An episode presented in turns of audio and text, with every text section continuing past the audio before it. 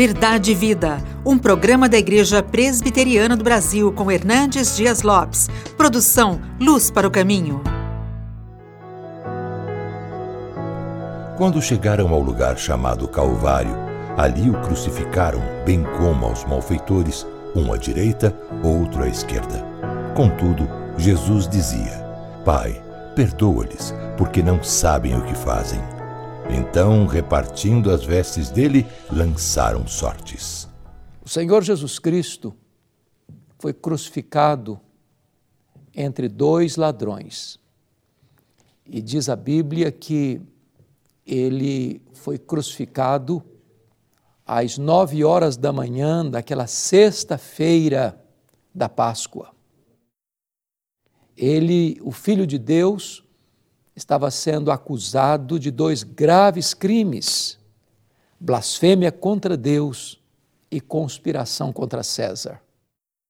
O poder religioso e o poder político se uniram para condenar à morte de cruz o próprio Filho de Deus. Naquele momento, judeus e gentios se uniram naquele que é chamado de o maior crime da história e, ao mesmo tempo, a maior demonstração de amor aos pecadores. Quando Jesus foi pregado naquela cruz, sofrendo cãibras, dores, sede atroz, em vez de blasfemar ou de rogar destruição sobre os seus executores, Jesus transforma aquele momento que ficou na cruz seis horas, das nove da manhã às três da tarde, num palco da demonstração da graça suprema de Deus, proferindo sete palavras na cruz. A primeira palavra foi a palavra do perdão. Quando o Senhor Jesus Cristo, do topo do Calvário, diz: Pai, perdoa-lhes, porque não sabem o que fazem. O Senhor Jesus Cristo não apenas ora em favor dos seus executores, mas atenua-lhes a culpa, dizendo eles não sabem o que fazem. Que grande amor, que graça imensa, que perdão glorioso é este que Jesus Cristo oferece a pecadores indignos. Eu quero dizer para você que Jesus ama você e que Ele está pronto também a perdoar você e a rogar ao Pai que perdoe os seus pecados. É por causa do perdão de Deus é que nós podemos ter esperança. A segunda palavra da cruz foi a palavra da salvação. Quando aquele que estava crucificado à sua direita, vendo o exemplo de Jesus, ouvindo as palavras de Jesus rogando ao Pai que perdoasse os seus executores, isso toca o seu coração. E ele, então arrependido, se dirige a Jesus dizendo: Senhor, lembra-te de mim quando vieres no teu reino. E Jesus se dirige a ele dizendo: Em verdade te digo que hoje mesmo estarás comigo no paraíso. Que coisa gloriosa aquele homem que viver a vida toda à margem da lei, como um transgressor da lei, roubando e matando pessoas, vivendo toda a sua vida no crime. Na última hora se arrepende e na última hora ele é salvo, e na última hora ele recebe de Jesus a garantia de que desfrutaria com ele do paraíso. Isso mostra que a salvação não é pelas obras, a salvação não é pelo mérito, a salvação é uma dádiva gratuita de Deus pela fé em Cristo Jesus, o nosso Senhor. A terceira palavra da cruz foi a palavra da solidariedade, do cuidado de Jesus à sua própria mãe. Quando ele diz: Mulher, eis aí o teu filho, e diz para o apóstolo João: Filho, eis aí a tua mãe. Jesus, mesmo no topo do Calvário, não estava preocupado consigo, ele estava cuidando das pessoas ao seu entorno.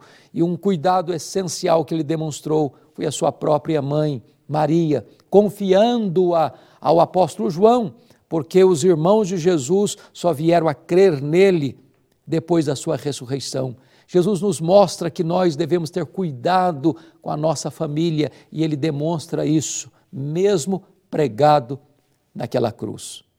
A quarta palavra da cruz foram as palavras da angústia do desespero e do desamparo, quando Jesus Cristo disse: Deus meu, Deus meu, por que me desamparaste? Naquele momento, Jesus foi feito pecado por nós, ele foi feito maldição por nós, ele carregou sobre o seu corpo no madeiro os nossos pecados, e Deus precisou punir os nossos pecados no seu filho. E nesse momento o sol é, apagou o seu brilho diante desta tragédia do pecado. E o pai não pôde amparar o seu filho para amparar você e a mim. Jesus foi desamparado na cruz para que você e eu fôssemos amparados por toda a eternidade. A quinta palavra da cruz foi a palavra da agonia física de Jesus, quando ele disse: Tenho sede, sofrendo dores, sofrendo cãibras, sofrendo sede atroz. Em vez dos homens atenuarem-lhe a seu sofrimento, dando-lhe água, deram-lhe vinagre para acicatar ainda mais a sua dor e o seu sofrimento. Ali na cruz, Jesus sofreu fisicamente, ali na cruz, Jesus sofreu moralmente, ali na cruz, Jesus sofreu espiritualmente, ali na cruz, ele morreu morte substitutiva e vicária. Mas a sexta palavra da cruz foi a palavra do triunfo e da vitória, quando ele disse: Está consumado está consumado. No grego é uma única palavra, tetelestai, que significa está pago. Aqueles que creem em mim não devem mais nada. Ali Jesus Cristo estava quitando a nossa dívida. Ali Jesus estava pegando o escrito de dívida que era contra nós, anulando-o, rasgando-o e o encravando na cruz, dizendo: aquele que crê em mim não deve mais nada. Seus pecados estão perdoados, sua dívida está quitada. Agora eu estou abrindo um novo e vivo caminho para o céu. Agora eu estou pagando a dívida daqueles que não podem pagar sua dívida com Deus e eu estou adquirindo para eles eterna redenção. Que verdade bendita é esta de que a nossa redenção foi consumada na cruz do Calvário. Portanto, a sétima e última palavra de Jesus na cruz foi esta: Pai, nas tuas mãos eu entrego o meu espírito. Agora que a obra dele foi consumada na cruz, agora ele estava rendendo o seu espírito ao Pai. Ele estava morrendo e morrendo pelos nossos pecados, segundo as Escrituras. E então ele completa a sua obra de redenção, quando ele entra nas entranhas da morte, quando ele arranca o aguilhão da morte, quando ele mata a morte com a sua morte, ressuscitando dentre os mortos para ser o nosso glorioso redentor. Hoje você pode fazer a decisão mais importante da sua vida. Hoje você pode arrepender-se do seu pecado e pôr a sua confiança em Jesus Cristo e receber dele a vida eterna. Eu vou orar em seu favor. Onde você está? Ore comigo.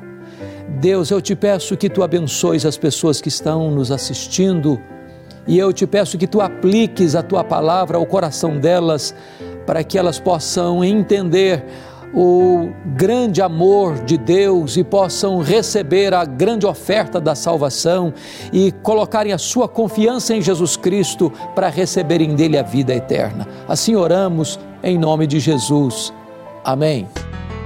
Verdade e Vida, com Hernandes Dias Lopes, um programa da Igreja Presbiteriana do Brasil, produção de Luz para o Caminho. Luz para o Caminho, o Evangelho de Cristo através da mídia.